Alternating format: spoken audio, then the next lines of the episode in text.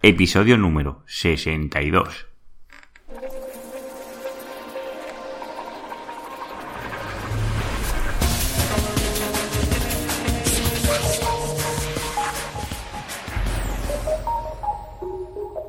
Muy buenos días, queridos oyentes. Nos encontramos un día más con el podcast de Ser Profesional. Ya sabéis, el programa donde hablo de todo lo relacionado con el posicionamiento web en buscadores y también en otros canales. Pero tampoco vamos a dejar de lado todo lo que conlleva la analítica web, Google AdWords, VPO y todos los aspectos relacionados con el posicionamiento web.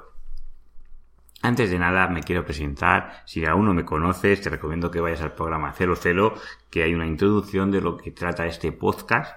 Yo soy Juan Carlos Díaz y soy el narrador de este programa o podcast o como lo quieras denominar. Hoy os voy a hablar de todo lo relacionado, todo lo que debes de saber sobre el, archivo robots.txt. Pero antes de nada, te quiero recordar que me puedes encontrar en SEO Profesional. Allí encontrarás pues, mi página web y encontrarás todos los enlaces relacionados con el podcast, las notas del programa o las imágenes que incorporo a este podcast y también el formulario donde podéis hacerme llegar vuestras consultas o vuestras dudas. ¿De acuerdo? Y vamos a comenzar pues con el programa de hoy. Todo lo que tienes que saber sobre el archivo robots.txt. Antes de nada, para las personas que no lo sepáis, el archivo robots.txt es un archivo de texto plano como que puedes abrir pues con, como si fuese un Word pero sin ningún formato. Normalmente se suelen abrir con el bloc de notas o con programas como puede ser Notepad o, o similar. Eh, hay bastantes eh, en, este, en este aspecto.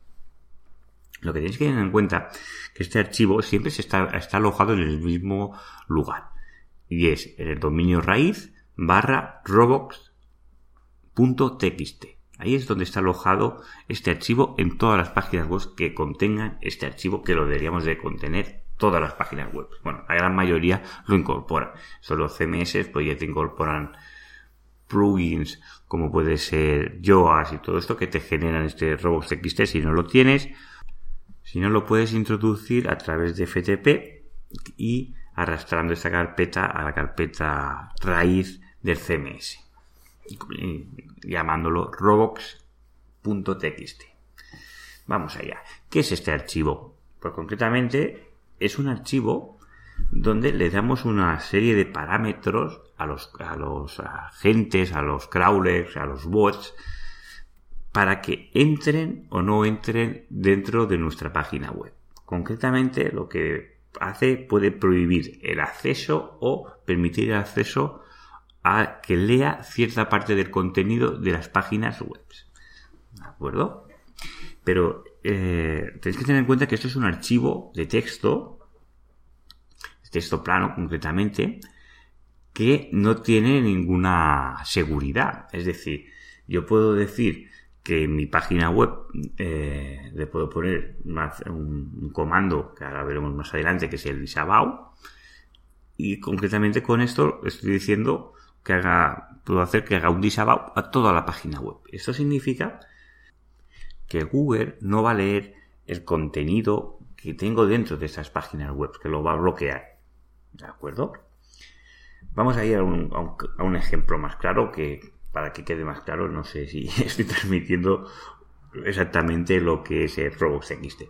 Vamos a ir a una página web que seguro que todas las personas que seáis de España conocéis, que es www.casareal.es. Bueno, ahora con este dominio seguro que todos sabéis de, de la web que estoy hablando.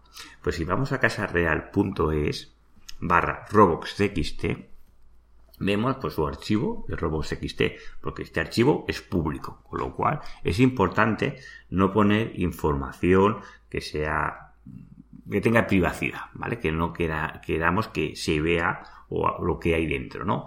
Concretamente en casareal.es barra robots.txt encontraremos el archivo de el archivo robots y veremos un caso muy curioso, ¿no? Como se dice user agent, ¿vale? Que se dice el agente, es decir, todos los robots, con el signo del asterisco, que significa que todos tienen acceso, y luego hace un disavow al a apartados o secciones de dentro de la página web, concretamente, que son en español, en catalán, en euskera, en gallego, en valenciano, en inglés.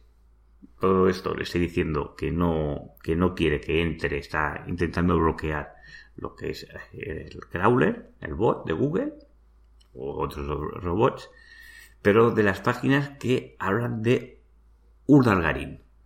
Concretamente, pues la Casa Real se desentiende o no quiere que cuando tú busques dentro de, su, de la eh, busques a través del buscador Casa Real Urdalgarín, lo que quiere es que no salga ninguna página pues que hace mención a este señor.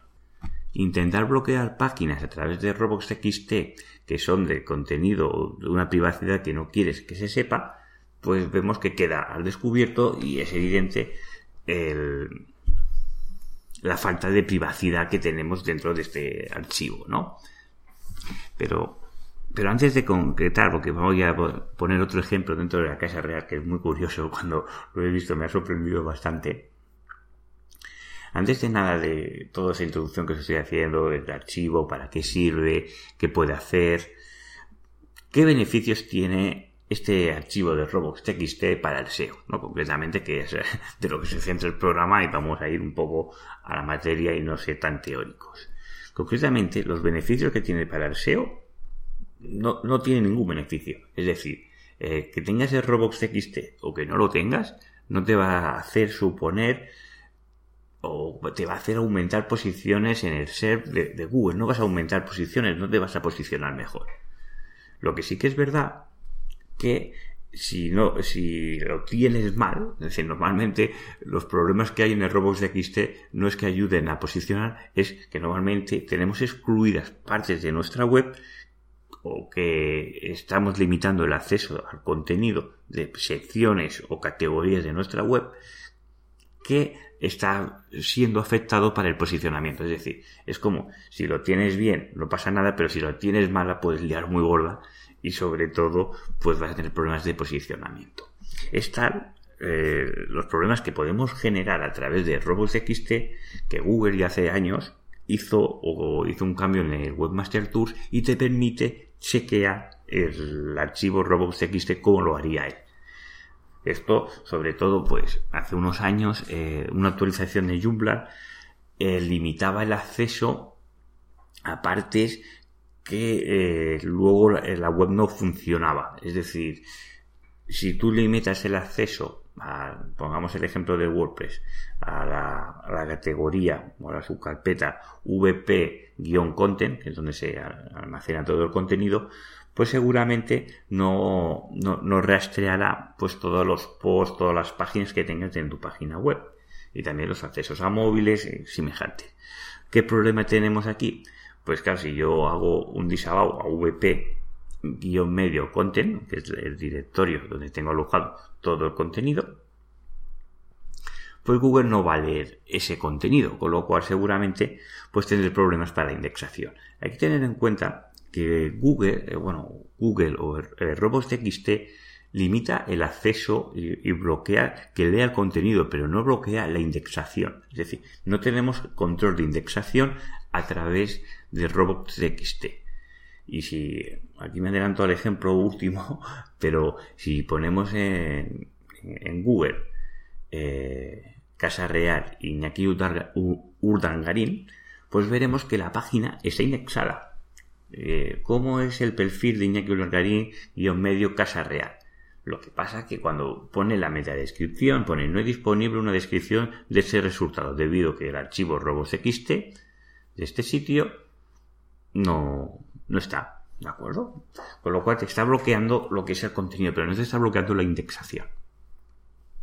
Normalmente te suele bloquear la primera subcarpeta, es decir, bloquear contenido y luego las siguientes páginas no las suele indexar, pero no tenemos un control absoluto, porque si tuviéramos varias URLs que van al mismo sitio, el robot.txt te puede cerrar una puerta, pero si tienes otras URLs que pueden acceder a esa URL, a esa página que quieres bloquear, se puede también indexar, en que el contenido no sea visible.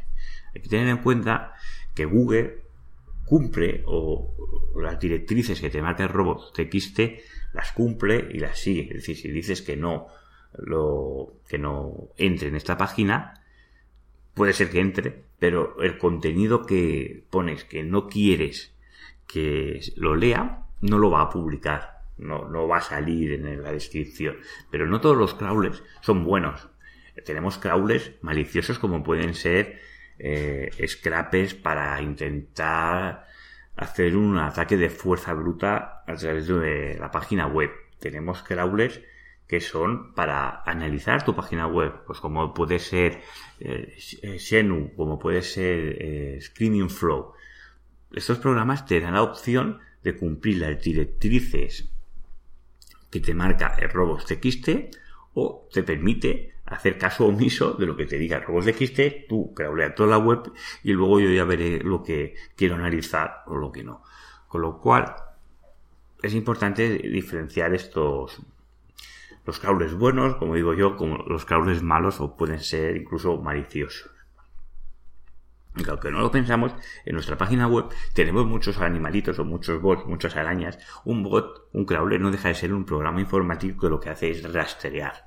¿De acuerdo? Ya puede ser un programa informático que puede ser de Google, que Google tiene varios, tiene la versión pues de PC, tiene la versión de móvil, las noticias, también tiene las versiones de los anuncios de AdWords, tiene los AdSense, tiene muchos, muchos posibles arañas que van crawleando y van actualizando pues toda su base de datos. Pues lo que hacemos a través de este archivo, lo que hacemos es bloquear o permitir el acceso de este contenido. Concretamente, las directrices más comunes que nos podemos encontrar de esto de este archivo uno es el user agent, es decir, a, quién va dirigido la directriz o la recomendación. Y aquí normalmente nos encontramos el signo de asterisco. ¿De acuerdo? Bueno, pues eh, decimos que pueden tener acceso todos los crawlers del mundo, pues tienen acceso. Y luego nos encontramos la palabra más conocida que es la disavow, dos puntos, o eh, allow, dos puntos. Disavow bloqueo el acceso, allow permito el acceso. Por defecto todos son allow, a no ser que yo diga lo contrario.